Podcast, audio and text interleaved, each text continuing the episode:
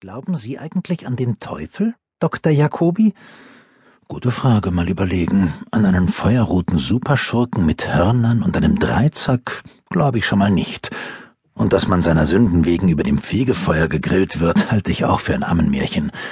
Gut möglich aber, dass es eine Hölle gibt. Vielleicht habe ich sogar schon mal einen Blick reingeworfen, und zwar vor etwas mehr als drei Jahren, als mein Leben seinen vorläufigen Tiefpunkt erreichte. Daran war aber nicht der Teufel schuld, sondern meine Ex-Frau. Nein, eigentlich nicht, antworte ich. Warum fragen Sie? Moosmann überlegt einen Moment. Das klingt, als wären Sie sich nicht ganz sicher. Verraten Sie mir, was das mit Ihrer Ehe zu tun hat, erwidere ich und werfe einen Blick zur Uhr. Unsere Sitzung neigt sich dem Ende zu. Ich glaube, dass der Teufel bei meiner Ehe seine Finger im Spiel hat, Moosmann strafft sich. Scheint so, als wäre ihm die Theorie selbst nicht ganz geheuer. Welches Interesse sollte der Teufel daran haben, ihre Ehe zu zerstören? Er will nicht meine Ehe zerstören, er will mich zerstören, erwidert Moosmann mit verschwörerischem Unterton. Herr Moosmann, warum sollte der Teufel ausgerechnet Sie zerstören wollen? Keine Ahnung, erwidert Moosmann, aber er will mir doch ganz offensichtlich das Leben versauen, sonst hätte er mir ja nicht meine Frau geschickt. Erneut blicke ich zur Uhr und überlege. Eigentlich ist unsere Sitzungszeit jetzt abgelaufen, aber ich möchte Moosmann nicht mit apokalyptischen Hirngespinsten nach Hause schicken, zumal ich ahne, was passiert ist. Wir kennen uns nun schon seit ein paar Monaten, Herr Moosmann, und ich stelle fest, dass Sie immer dann geglaubt haben, ein Opfer dunkler Mächte zu sein, wenn Ihre Frau gerade ein Verhältnis begonnen hatte. Regungslos schaut Moosmann mich an. Dann lehnt er sich zurück und verschränkt die Arme vor der Brust. Ach ja? Wirklich? Ich nicke. Erinnern Sie sich an die Sache mit dem Tanzlehrer? Als die Affäre begann, dachten Sie, jemand hätte Ihnen einen Voodoo-Zauber angehängt. Moosmann schweigt. Ich sehe aber, dass es in ihm arbeitet. Und als Ihre Frau mit diesem Straßenkünstler anbändelte, da haben Sie mir erzählt, Sie wären von einer bösen Hexe verflucht worden.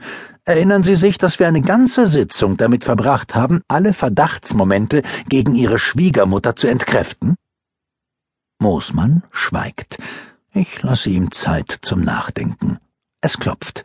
Jetzt nicht, rufe ich. Die Tür wird geöffnet und Frau Kretzer, meine Sprechstundenhilfe, schaut ins Zimmer. Eben wollte sie ein gewisser Auerbach sprechen. Er hat gesagt, er ruft nochmal an. Äh, und ich soll Sie daran erinnern, dass Sie heute zum Abendessen verabredet sind. Haben Sie gehört, was ich gerade gerufen habe? frage ich konsterniert. Äh, was haben Sie denn gerufen? Jetzt nicht, wiederhole ich.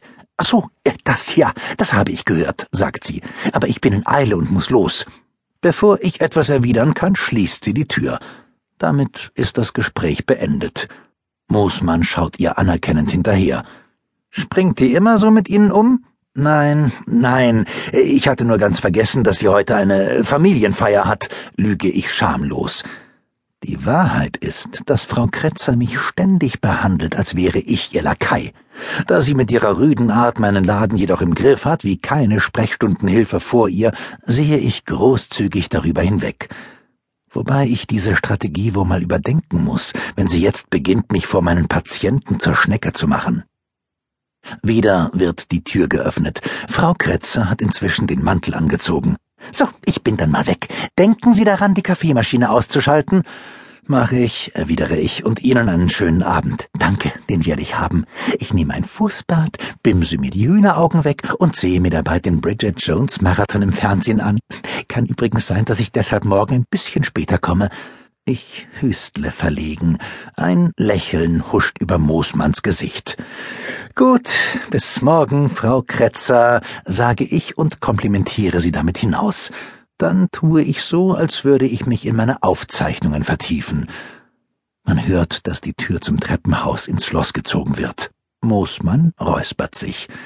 Es ist bitter, wenn ein Mann nicht nur von seiner Frau, sondern obendrein noch von seinem Psychotherapeuten angelogen wird. Ja, äh, tut mir leid, sage ich schuldbewusst. Wäre schön, wenn das unter uns bliebe. Ich glaube, es ist nur eine Phase.